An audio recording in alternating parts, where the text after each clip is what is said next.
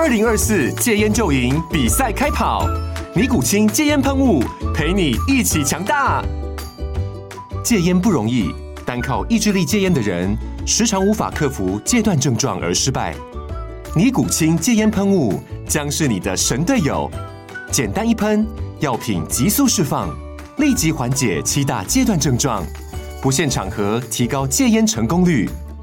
除了尼古清神队友，你还可以寻求专业医疗人员协助，一起迈向戒烟成功之路。尼古清戒烟喷雾，用科学方法戒烟，请咨询全台各大药局及戒烟门诊。本广告由尼古清戒烟喷雾、胃部药书字第零二七八三五号提供。嘉安家护股份有限公司，台北市中山区民生东路三段二号十楼，北市卫药广字第一一三零三零一九零号。尼古清戒烟喷雾，相伴每个新开始。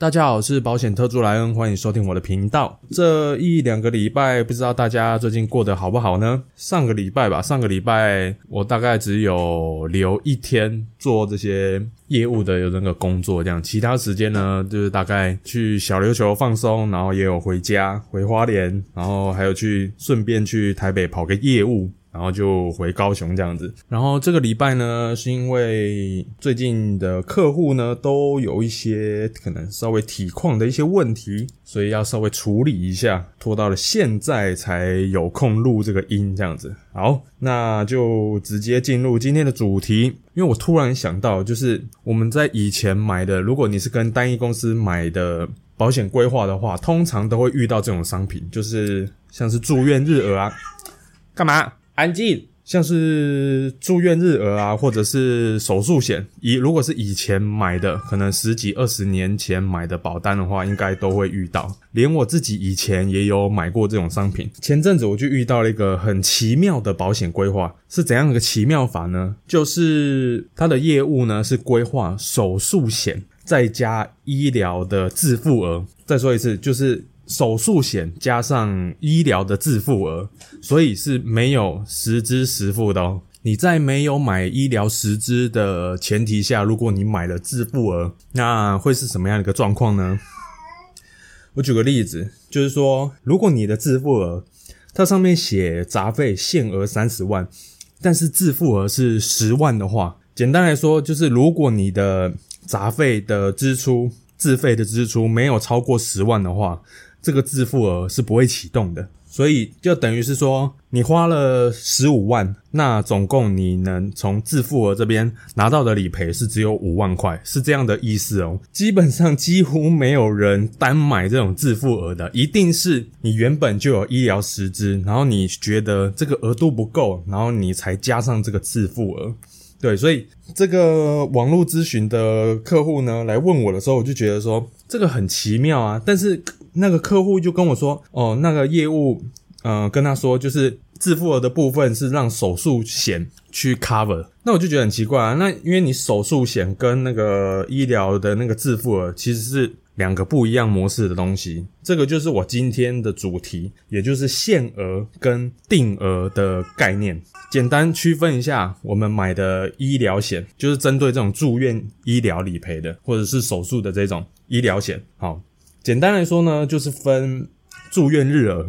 住院日额有可能你买的有包含赔手术，或者是你的是只有单纯的住院日额，这都有可能。这个要详加的去看一下商品的内容，你才会知道有没有包含在内。还有一种是单纯的手术险，很简单嘛，就是喂，闭嘴啊！简单来说，就是只有赔手术，对，然后连那个日额也没有赔。那再来呢，就是我们常见的医疗实支。那医疗实支呢，呃，前面如果各位有听我前面的节目的话，就会知道说，它主要是赔三个部分嘛：杂费、手术费跟病房费。那根据你买的那个商品的内容，有一些可能有一些细节上的差异。那主要就是赔这三项。那什么是限额呢？限额简单来说，这个就是只有医疗实支才会有的。例如说，你买了一个杂费在二十万，二十万的额度以内，你花多少赔多少，这个就是限额。因为我刚开始，我之前有讲过嘛，就是我大学的时候我就买了双十支，误以为说哦，我买了，我假设我买了两个十五万。那等于就是说，哦，我开刀了，不管怎样，这两家保险公司都会各给我十五万。可是误会大了，我以为是这样子，就是哦，反正我有住院，我有开刀，我反正不管花多少，我就可以拿到这两两笔十五万的意思。然后后来真正去研究才知道说，哦，这个额度呢是在额度内你花多少赔多少，而不是说你买了十五万，你只要有开刀就直接给你十五万，不是这个意思。限额基本上是只有实支实付才是这样子的一个特性。为什么要看收据跟诊断书？就是这个原因。所以你在看条款的时候呢，如果是限额的话，他会写呃给付。某某某可能是这个可能是病房费啊，或者是手术，或者是杂费，他会写给付某某费用的保险金，关键在这个费用两个字，只要有出现这个费用，就是限额的概念。那再来，什么是定额呢？定额的话，其实逻辑非常的简单，它不管你就是你自费的收据到底花多还是花少，简单来说就是只要看诊断书就可以了。诊断书上面有写住院天数，或者是还有手术的名称，就可以马上计算出。到底可以领多少钱？所以这个就是非常的简单，因为你医疗实质你还要看你实际上收据花多少钱才有办法算。但是这种定额的商品呢，其实你只要有诊断书就可以算得出来。手术险通常都会条款后面都会有那个手术表，那手术表的话就看你买的保额再乘以那个手术表的百分比或者是倍数，就可以换算出。你那一个手术可以领多少钱？关键点来了，那如果没有在表内的手术呢？可不可以协议理赔？这个就打个问号了。这个就是限额跟定额的一个区别。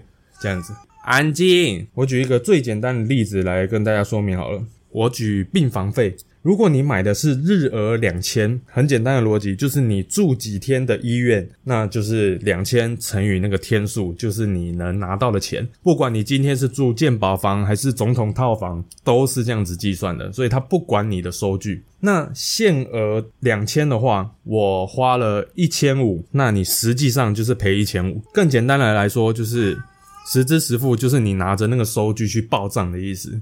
然后实报实销就是这种概念，所以你买了限额两千，实际上花一千五，那就是赔一千五。这个呢？是要跟大家厘清清楚的。以前前几年非常热卖的商品，它的病房费呢是并到杂费去计算的。这个就是为为什么会搞到那个就是风波很大的原因嘛？对啊，那这样子，如果你病房费并到杂费去计算的话，然后你又买双十支、三十支的话，那我想请问各位，你会不会直接去住那个 VIP 的病房？绝对会嘛？因为你买双十支、三十支，你那一家的十支可以付那个高等的、高等的病房，你还有另外两家十支啊，你根本不用怕会出到自己的钱嘛。嗯，这家公司有可能是为了要促销啦，所以才搞了搞了这个特别的条款。我个人是觉得，我这家公司太小看人类贪婪的程度了。对，而且再加上。他当初在设计这个商品的时候，没有限制每年的总理赔限额。那用那种数学精算的角度来看的话，那当然嘛，那个损率几乎是无法估计的，几乎没有天花板。对啊，那这样子就变成说，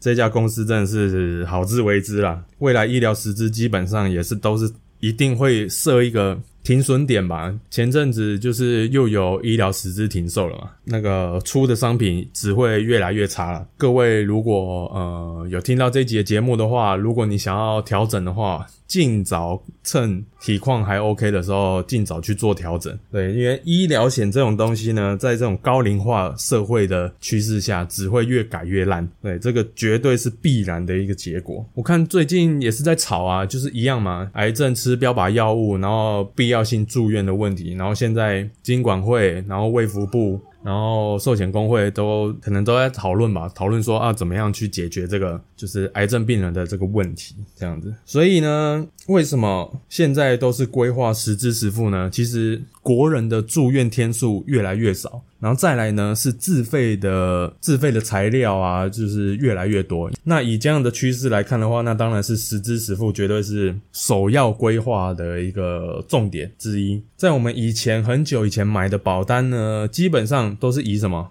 以什么住院日额啊，然后手术险啊。